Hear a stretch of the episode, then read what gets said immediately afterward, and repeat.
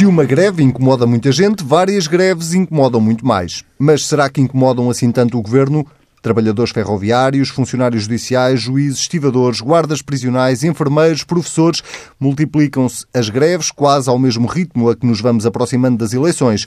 Por cá ainda não há coletes, por lá, por França, vestem quase todos de amarelo contra os impostos elevados, contra os sem-abrigo, a favor do comércio, de melhores condições de trabalho e de melhores condições de vida.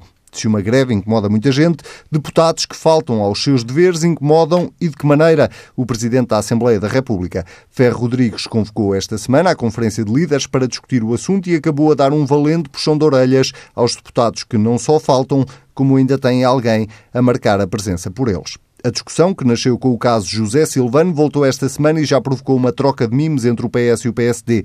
Fernando Negrão, que não deve ter gostado da reprimenda que o seu grupo parlamentar levou, decidiu espicaçar Carlos César, que em tempos pouco longínquos também já foi notícia pelas ajudas de custo que recebe das viagens que faz para os Açores. Quem nunca faz greve é o Pedro Marcos Lopes e o Pedro Dom e Silva, que, claro, eu próprio venho onde for preciso para reunir este Bloco Central. Sejam muito bem-vindos, Pedro Marcos Lopes, Pedro Adão e Silva. Vou começar pelo Pedro Adão e Silva, precisamente, uh, e pelas greves que uh, esta semana não só se foram avolumando, as que estão a acontecer esta semana, mas também as, uh, os setores que foram uh, fazendo pré-avisos de greve. Isto é o pronúncio de uma contestação social que tem vindo a aumentar ao longo dos últimos meses ou é apenas o pronúncio de que estamos em pré-campanha eleitoral? As duas coisas, elas estão interligadas. É evidente que este surto de greves, elas têm natureza diferente um, e reivindicações também diferentes, mas são uh, um sintoma de algum sucesso, no sentido em que uh, há incentivos, a partir do momento que uh, que a trajetória de consolidação orçamental parece mais ou menos garantida, há incentivos para eh, haver protesto, para reivindicar eh, ganhos de causa. Eh, e uma parte da explicação para as greves está aí e está também no facto de nós nos estarmos a aproximar das eleições, aparentemente elas até já foram marcadas, marcadas 6 de outubro, 6 de outubro e, e depois de alguns anos de alguma acalmia, os partidos estão livres para sublinhar a sua diferença, em particular os partidos que têm influência no movimento sindical e que, para amplificar a sua agenda, precisam do movimento sindical. E, portanto, uma parte da, da explicação está naturalmente aí. Hum, agora, eu devo dizer que eu acho que estas greves são um sinal muito positivo. Em que hum, sentido? No sentido em que eh, mostra que as reivindicações, o descontentamento eh, e o protesto em Portugal é ainda canalizado institucionalmente. Então, ou seja, já estás a entrar no, já estás a entrar no tema coletes amarelos. Não, exato. Eh, quando nós vemos estas greves, são greves com reivindicações corporativas, não é? Todas elas. Eh, e, Como tanto... diria o Partido Comunista Português, são greves enquadradas. Mas é, mas é esse mesmo ponto. e quando falarmos um pouco dos coletes amarelos, pode, podemos falar disso. Mas a verdade é que eh, nós termos, apesar de tudo, as reivindicações enquadradas em torno de sindicatos, de organizações, é uma coisa positiva. Mas então, antes de irmos aí, deixa-me perguntar-te uma coisa. Eh, tu Nada consegues... tão positivo no momento que corre em ver. Não, é sério, quer dizer, e, e, e os temas misturam-se, mas nós podermos, nós que somos um país que não temos organizações intermédias eh, muito fortes, onde o sindicalismo uh, vive, e não é de agora, aqui, noutros, lugar, noutros locais, uma crise. Um país onde os partidos são mais recentes do que são, por exemplo, em França ou noutros países europeus. Termos a capacidade de ter organizações que enquadram não só o protesto como a representação das pessoas é não pode ser melhor notícia face àquilo que acontece nos outros países e face àquilo que nós tememos e que era um bocadinho a nossa realidade. Isso Mas são de, excelentes notícias. Antes, antes de irmos aí à questão de França, deixa-me perguntar aqui ao Pedro Adão e Silva e depois a ti, Pedro Marcos Lopes, eh, se consegues eh, distinguir nestas greves todas que estão a ser anunciadas e que estão a ser realizadas as que são justas e as que são eh, as que farão menos sentido. Ou tu achas que não, toda a gente tem, de facto, razões de queixa? Não, quer dizer, toda a gente tem expectativas. E naturalmente que toda a gente tem razões, razões de queixa, no sentido em que, colocado a partir da sua profissão, há reivindicações justas e nós somos uma sociedade muito desigual, com imensos problemas eh, nas carreiras, no, no quadro do, do trabalho, eh, e, portanto, desse ponto de vista, é evidente que as pessoas não só têm razões, como sentem as suas razões como legítimas. Eu não, não, não quero sequer estar aqui a analisar a greve a greve, até porque há algumas que têm um impacto e um efeito, e atenção, as greves só fazem sentido se tiverem efeito e, e, e chatearem, aborrecerem as pessoas, porque senão são totalmente ineficazes. Mas há algumas que têm alguns impactos que, a meu ver, vão para além do que é aceitável. Nomeadamente no setor da saúde. Estou a pensar nos guardas prisionais. Não, há nos guardas prisionais. Na, mas na saúde, por exemplo, e hoje era, isso é notícia, é, o adiamento de cirurgias eh, Sim. importantes. Mas devo dizer que há aí um outro ponto, há aí um outro ponto e a história da saúde, tal é? como a educação, eh, são, são, são casos disso, que é também a emergência de algumas novas realidades sindicais. Uh, ou, ou, de representação, no caso dos enfermeiros, por exemplo, até um, uma ordem. Uh, e que é o crescendo de contestação dos sindicatos tradicionais, em alguns casos, também é para conter a emergência de novas realidades sociais, elas próprias mais disruptivas. Mas e não olha, nos professores, há alguns sindicatos que estão, eh, ou para sindicatos, até alguns não formalizados exatamente como sindicatos, eh, ou mesmo nos enfermeiros, em que a ordem se tornou um protagonista importante. Isto são realidades novas, realidades são realidades novas, são realidades novas, são realidades novas que questionam também a representação tradicional, eh, quer porque são de forças menos enquadradas à esquerda tradicional, caso nos professores, quer porque são eh, eh manifestações eh, de direita. Eh, de direita. e isso ajuda também a compreender algumas das coisas que estamos a assistir, ou seja, há alguma obrigação de ir num crescendo de contestação e de reivindicação, também porque, porque não há não há é preciso conter essa, essa, essa, essa manifestação. Mas, apesar de tudo, quer dizer, nós temos em Portugal muito poucos casos de eh, protesto inorgânico, transversal, sem uma natureza de classe. Ah, eh, tivemos um fenómeno tivemos, durante a Troika. Durante a Troika, um caso, uma manifestação da TSU. E, e, a ponto 25 de Abril há mais anos. Mas, mas uh, um, isto é curioso porque nós temos uma realidade também de baixíssima densidade sindical, isto é, o número de sindicalizados é, é, baixo.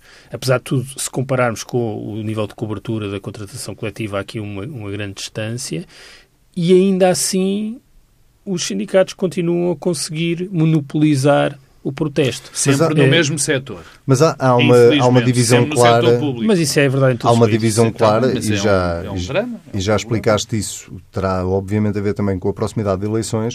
Uh, nos dois primeiros anos do governo, deste, deste governo, quase não se dava pelas greves, quase não existia essa contestação uh, social. Um, ehm, isso teve, uh, isto é um, um bocadinho os sindicatos a fazerem também prova de vida? Teve a ver com uh, alguma fadiga do protesto que vinha do período da, da, da, Troika e a fadiga do protesto é até uma fadiga financeira do protesto no sentido em que os sindicatos estavam depauperados. Isto custa muito dinheiro fazer greve aos sindicatos e aos trabalhadores, não é? E, portanto, os sindicatos não tinham recursos para continuar uh, uh, o protesto.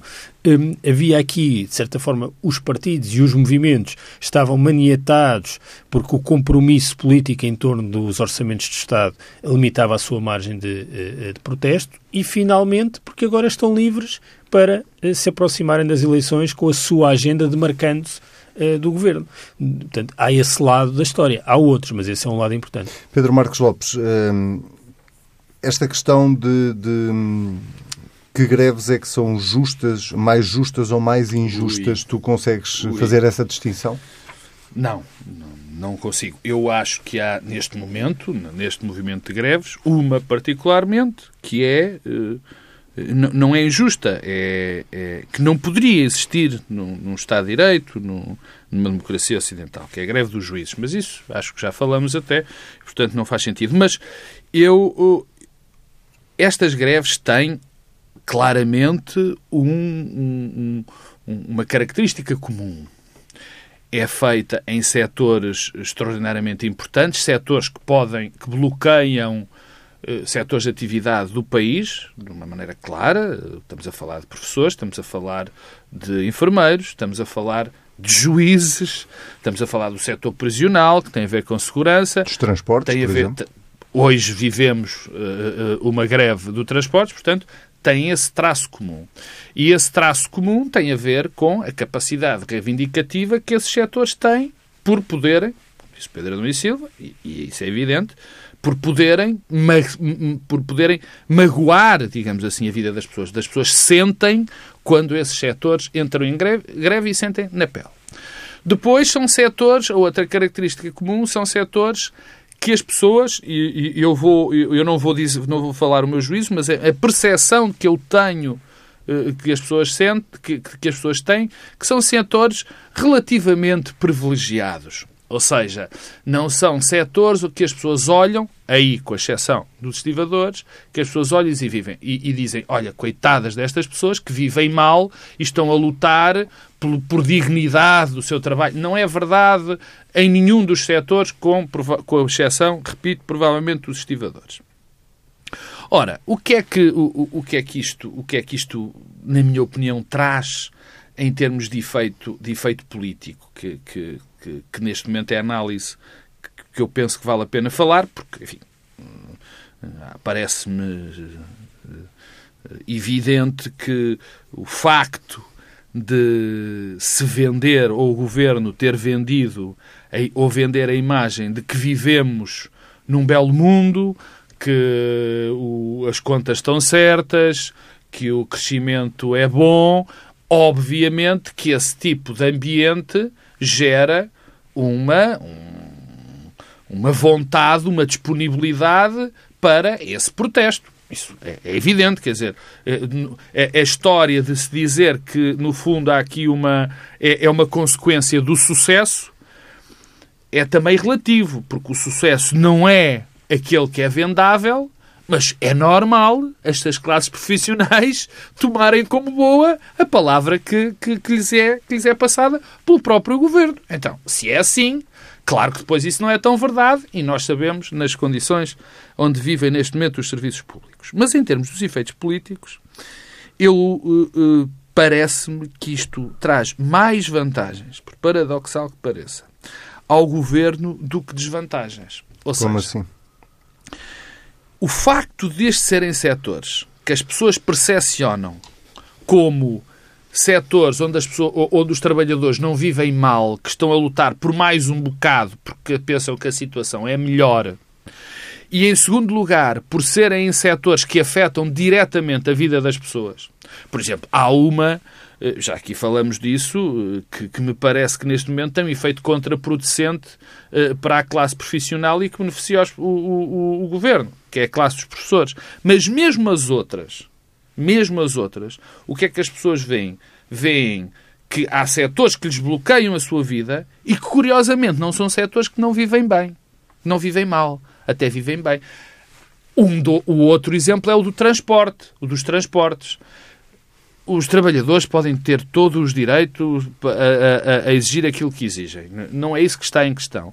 Só que a constante a permanência dessas greves, o constante, a constante existência dessa greve tem um efeito pernicioso e até simpático para o governo. A mesma coisa em relação, muito parecida em relação aos enfermeiros. Eu não tenho dúvida nenhuma, aí sim, acho que os enfermeiros têm mais do que direito de, de, exigir aquilo que estão a exigir, mas aquilo também é associado... Sim, não, pode, não, não, é o caso, estavas a dar há pouco, não é exatamente o caso de pessoas que vivem bem, não é? Os não, não, não, não, mas eu não disse não isso. Propriamente... Mas eu não disse isso, é a questão da percepção não, de que as pessoas têm, Mas percebes? em relação aos juízes, por exemplo... Claro, bem, esse é, é um caso, isso é um caso evidente, mas no caso dos enfermeiros, eu também acho que não, eu acho que eles têm todo o direito e acho que são mal pagos e têm condições terríveis de trabalho, só que a percepção que há é de que não é tão grave como noutros, como noutros setores. E depois isso acresce a outro problema, que até mascara outro problema. Nós sabemos como é que estão as urgências, como é que está, como é que estão os, os, o setor da saúde em Portugal e a maneira como o setor estatal da saúde vive em Portugal. Isso quase que mascara o problema que se vive efetivamente. O facto dos enfermeiros parar é quase uma, entre aspas, desculpa. Portanto, e em termos, e em termos uh, uh, muito resumidos, nos efeitos políticos que isto tem para o governo, acabam por não ser, uh, acabam por ser, na minha opinião, quase favoráveis. Era isso que eu te ia perguntar agora. O governo, como é que tu achas que o governo tem estado a lidar com esta contestação? a empurrar com a barriga, a ignorar, na maior parte dos eu casos? Acho que, eu, acho que o, eu acho que o governo tem gerido isto em função daquilo que, que, que é a minha leitura. Ou seja, de, Acha que não é assim tão de mal desconsiderar, para ele, portanto... de desconsiderar em grande parte. Por exemplo, eu, eu, eu, eu assisti à, à, à discussão aqui no fórum da TSF entre uma discussão, enfim, mediada entre o, o, o Mário Nogueira e a Secretária de Estado uh, uh, da Educação. E percebi perfeitamente, percebi perfeitamente, até pela reação de alguns ouvintes, que passava muito melhor a imagem do governo, a posição negocial do governo, do que a posição dos professores. Porque ficou claro que os professores não estavam dispostos a negociar a, a sua, a, a, sua proposta e o governo deu ideia de que poderia negociar, apesar de, de partir de uma posição tão baixa. Portanto, mas tanto nesta como noutras, há um caso, enfim, que o governo, na minha opinião, fez pior, foi contra a lei, foi, teve uma ação ilegal, que foi na questão dos, da, da, do, dos, do, da greve dos estivadores. Agora não veio ao assunto, mas aquilo que se passou foi uma ilegalidade, porque foi uma, uma flagrante, um flagrante atentado a, a, a, princípios que estão inscritos no direito à greve, mas agora não, não, não, é essa a questão. Eu acho que o Governo tem lidado exatamente desta maneira. Esta é a nossa posição, esta é a posição que está certa, porque tem gerido isto, porque está convencida que estas greves, no fundo, lhe dão maior eh, lhe dão mais peso político e acabam por beneficiar o governo agora nesta fase do campeonato político já é governo barra Partido Socialista, porque a campanha eleitoral já está em curso. Por outro lado, e termino com isto, para o PS, para o PCP e para o Bloco de Esquerda, eh, eh, é uma questão também de, de afirmação do seu espaço. Mas, curiosamente, eu não tenho visto uma, um grande empenho do Partido Comunista e no Bloco de Esquerda em, em defender uh, estas greves. Porquê não é que tem... tu achas que isso tem acontecido? Porque eu acho que eles provavelmente têm a mesma leitura que eu tenho em relação a isto. Que isto pode que isto estar pode... a beneficiar o governo. Exatamente. Pedro Adão e Silva, para terminarmos este, este capítulo, uh, o governo arrisca-se a ter, de facto, uh, um efeito eleitoral destas greves no próximo ano ou concordas aqui com com o Pedro Marcos Lopes de que o governo está a desvalorizar. Negativo, é? negativo, negativo. Que até pode ter um efeito positivo. Não, não, sei porque é difícil antecipar como é que as coisas evoluem do ponto de vista da, da contestação e, e, e, apesar de tudo, eh, entre este equilíbrio de os sindicatos tradicionais procurarem enquadrar o protesto ou ele ganhar vida própria e, e sair fora do controle, sabemos bem de outros países que isso acontece e, portanto, eh, alguma eh, cuidado.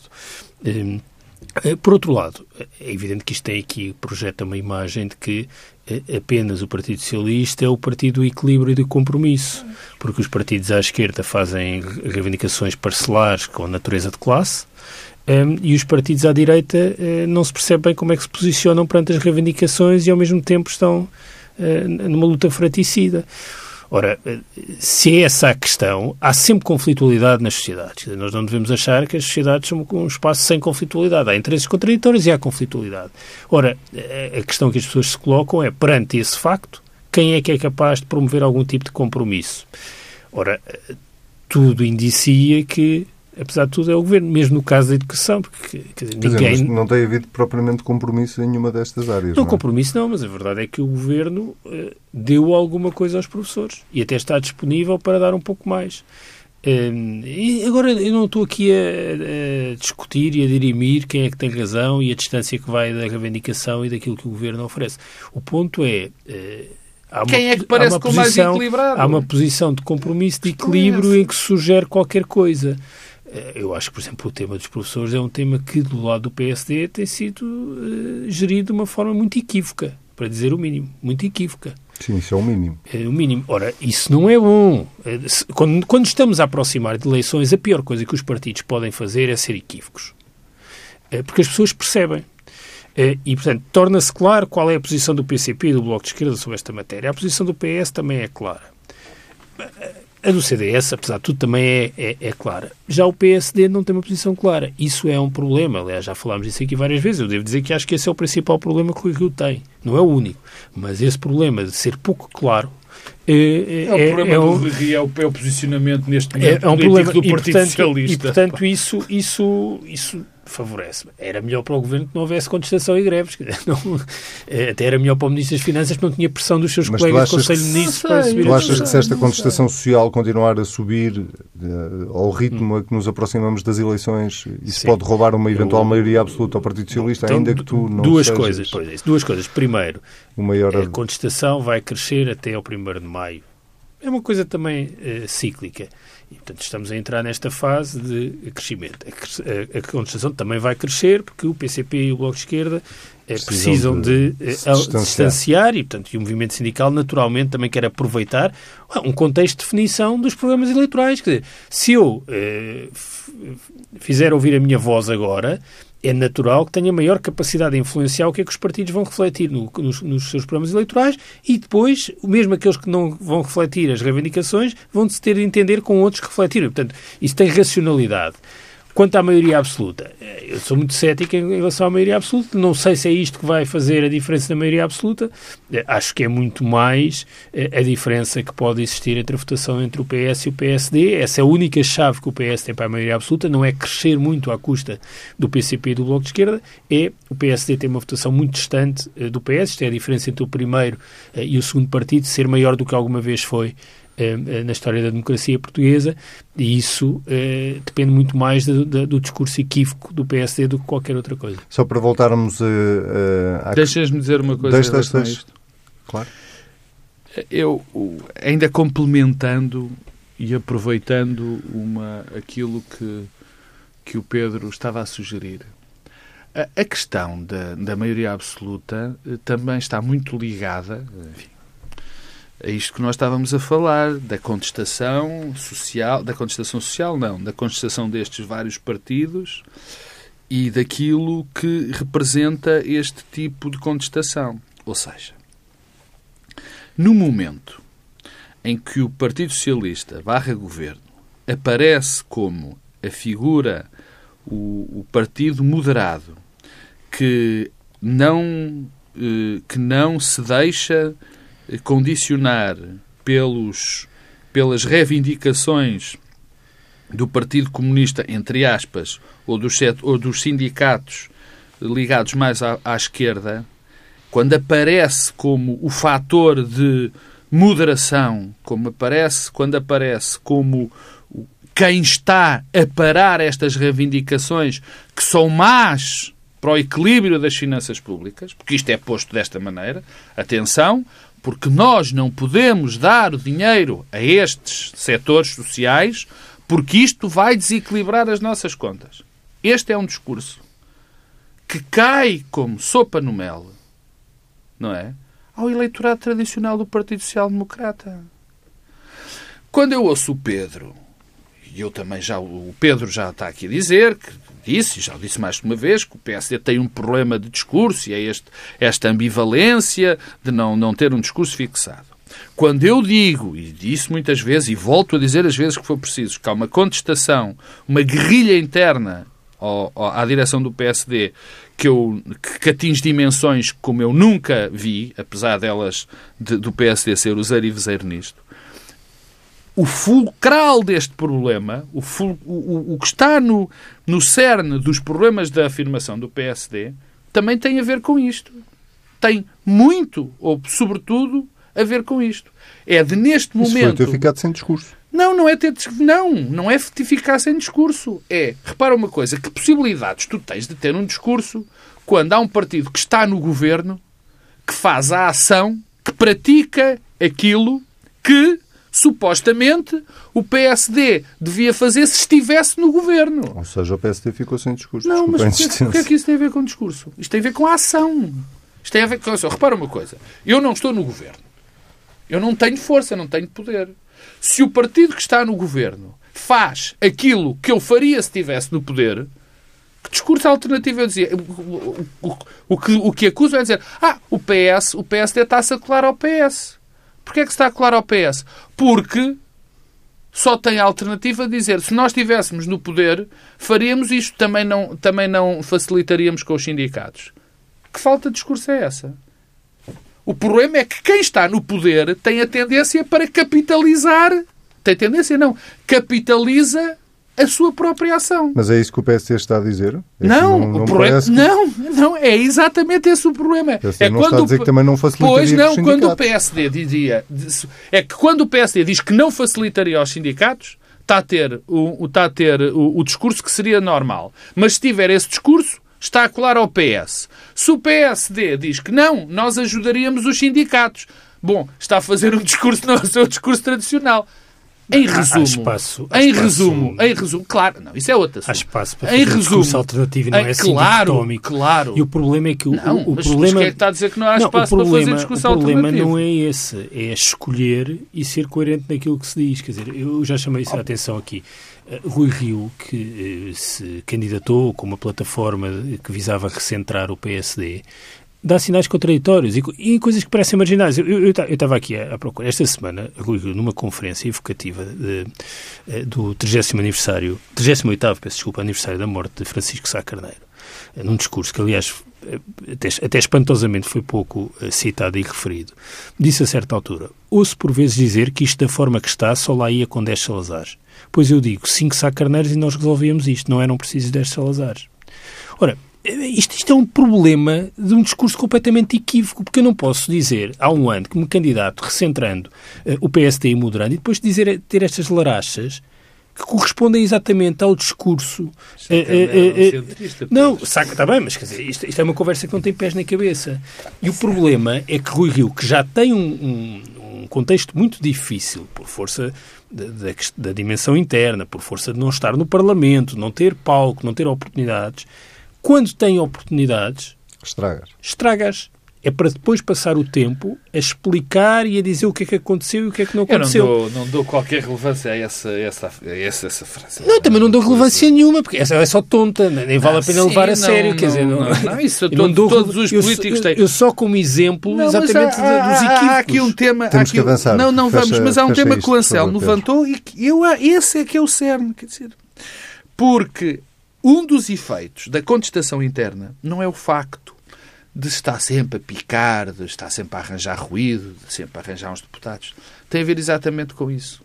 No momento, numa coisa que tu disseste, no momento em que se cria a narrativa do que o PS, que o PSD, que o PSD tem, é uma espécie de muleta do PS, que é um discurso mentiroso, é uma narrativa mentirosa, mas que entrou no, na, na enfim, no, no discurso, é, está institucionalizado, deixa pouquíssimo espaço para determinados tipos de tomadas de posição. O caso, deste, o caso destas contestações é evidente. Porque se o governo diz, se o PSD diz que concorda com a posição do sei governo. Vais dizer isso. Não, não, mas, mas, mas a resposta, mas eu sei que sim. Mas é que o, o Anselmo estava a contrariar isso, dizendo que então, mas então não, não tem discurso. É, é isso. Agora, o que isso não pode ser visto... E quando tenta ter discurso, parece não, incoerente. O que, isso não era posso, o lado não, equívoco que o Pedro não, falava. Mas o Pedro não, o equívoco que o Pedro falava é exatamente aquele que tu levantas, que é quando o equívoco é quando se faz, quando se põe do lado achar que o governo que faz faz bem, o que é que acontece? Está como muleta. Se diz que o governo está mal porque se junta aos sindicatos, está a ter um discurso é fora claro. do mas, seu. Mas, mas não, é, é não são as duas coisas pois? que é possível Não, dizer, não, não, claro que não, mas isso é o terceiro ponto. Mas o que é que tu defendes que o, que o PSD deve fazer? Não, não, o, o que está a fazer? Não, o terceiro ponto, não, não, o terceiro ponto que eu digo é, o que eu digo e sempre disse é, há espaço para fazer discurso alternativo.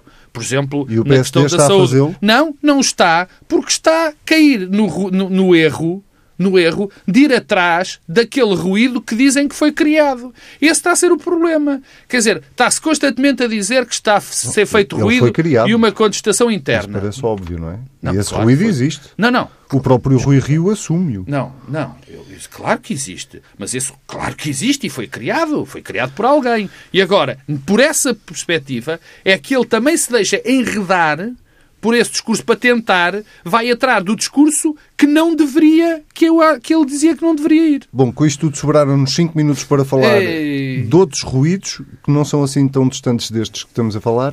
Os deputados e as faltas dos deputados. Esta semana uh, não só houve uma conferência de líderes onde Ferro Rodrigues Portanto, foi particularmente, Jones, lá vão, é? particularmente duro com, uh, com, com, alguns deputados que não cumprem uh, as suas obrigações e, entretanto, há uma deputada do PSD que se veio a saber que tinha votado um orçamento na generalidade por Feliciano Barreiras Duarte, aparentemente até por mais do que um do Feliciano Barreiras Duarte. Pedro Adão e Silva, como é que isto se resolve? Os, uh, os líderes das bancadas parlamentares têm que ter mão mais pesada, como defende Carlos César, para situações deste género? Uh, como é que tu olhas eu, para isto? Eu, eu acho que não se resolve. Eh, sou sincero. Eh, devo dizer que, primeiro, eh, convém que os vários líderes parlamentares e os vários deputados percebam que isto é um problema reputacional de todos e não apenas daqueles que são identificados em cada momento, até porque essa distinção eh, não é feita pelas pessoas, não é feita, aliás, em duas dimensões. Não é feita quando ah, isto é uns que são a apontar o dedo a outros dentro do próprio partido, que é objetivamente o que aconteceu, não é? Isto faz parte do que se passa dentro do PSD, nem é, direcionado apenas para aqueles que prevaricaram. Hum, isto é um problema de todos e o jogo de lama, o ping-pong, acaba mal. Eh, e, aliás, a falta de lealdade entre as elites acaba por nunca beneficiar eh, eh, ninguém. Mas agora temos aqui um problema seríssimo. Porque isto, aliás, tem tudo a ver com os coletes amarelos que não falámos, que é há aqui um problema de fundo eh, que é eh, as pessoas eh, assistem a esta espécie de suicídio coletivo, por utilizar a expressão de Castro Almeida da semana passada, mas agora outra, assistem e fazem interpretações em relação àqueles que nos representam. E sobre isso a questão do que fazer. Eu, eu percebo que se queira reforçar esta responsabilidade dos deputados, que agora têm de assumir que estão a marcar presença e não apenas a fazer um login num computador. Agora, uh, os deputados são, uh, são órgãos de soberania, são representantes de um órgão de soberania. Portanto, esta ideia da fiscalização uh, e do controle é uma ideia é, é triste, porque nós não podemos desresponsabilizar alguém que é titular de um órgão de soberania a este nível. E sobra uma questão que eu acho que é que resulta desta história, dos episódios das viagens, tudo isso, e que é o seguinte, quer dizer, nós temos uma função de deputado que é mal remunerada, mas que descobrimos que afinal não é mal remunerada. Isto é, o salário base é de facto baixo, mas há aqui um conjunto de mecanismos na formação do, do rendimento do deputado, com alcavalas, com coisas que são feitas às pinguinhas, às escondidas, que acabam por formar salários mais elevados e eu devo dizer que acho que mais importante do que se resolver este lado da marcação e do registro das presenças é encarar de frente esta coisa da remuneração e da forma como ela é formada, porque é sempre isso que estamos a discutir. Porque quando nós estamos a discutir, marcou presença, marcou presença para ter aquele dia pago. pago. Eh, as viagens recebeu assim para quê? Para ter mais remuneração. Ora, eh, isto não só cria uma enorme injustiça entre deputados, desde logo entre aqueles que não aldrabam e os que aldrabam, mas entre deputados que são de distritos diferentes onde não beneficiam destas alcavalas, e portanto isto, as habitações, as viagens, é sempre a mesma história. E, portanto, eu devo dizer que acho que eh, o espírito de compromisso e de cooperação devia ir muito mais no sentido de clarificar a formação eh, da remuneração dos deputados e não tanto estarmos aqui com medidas paliativas sobre coisas que depois vão voltar à frente sob outra forma com outro deputado que agora não antecipamos. Pedro Marcos Lopes, como é que, como é que saímos disto? Isto eu, e em dois minutos. Aqui há, não, aqui há 15 dias discutíamos, eh, eu discutia no, no, outro, no outro fórum eh, como é que, sendo eu contra a greve dos, dos, dos juízes, achando que é uma greve ilegal, alguém me perguntava, bom, então como é que eles defendem os seus direitos? E, e, é uma pergunta interessante, porque fazendo parte de um órgão de soberania, eh, não há uma, uma maneira de, clara de de defender os direitos e, e, e transformar as coisas em, uh, uh, uh, em transformar as coisas algo, em algo claro. E eu acho que aqui a questão é exatamente esta, oh Pedro. Não tenho muito a acrescentar, portanto vou ser muito rápido em relação ao, ao que o Pedro disse. Isto é algo extraordinariamente perigoso para o sistema que as pessoas pensarem que os seus representantes têm uns esquemas. É esta a palavra. Têm uns esquemas para ganhar dinheiro. E eu defendo o que sempre defendi. Eu acho que os políticos em Portugal são extremamente mal pagos. Mas agora tenho. Uh, infelizmente cheguei à conclusão que há uns políticos que por acaso não são mal pagos, que são os deputados. Porque aquilo que existe na folha de ordenado face àquilo que de facto acabam por, por, por trazer para casa não é, uh, não é, não é igual.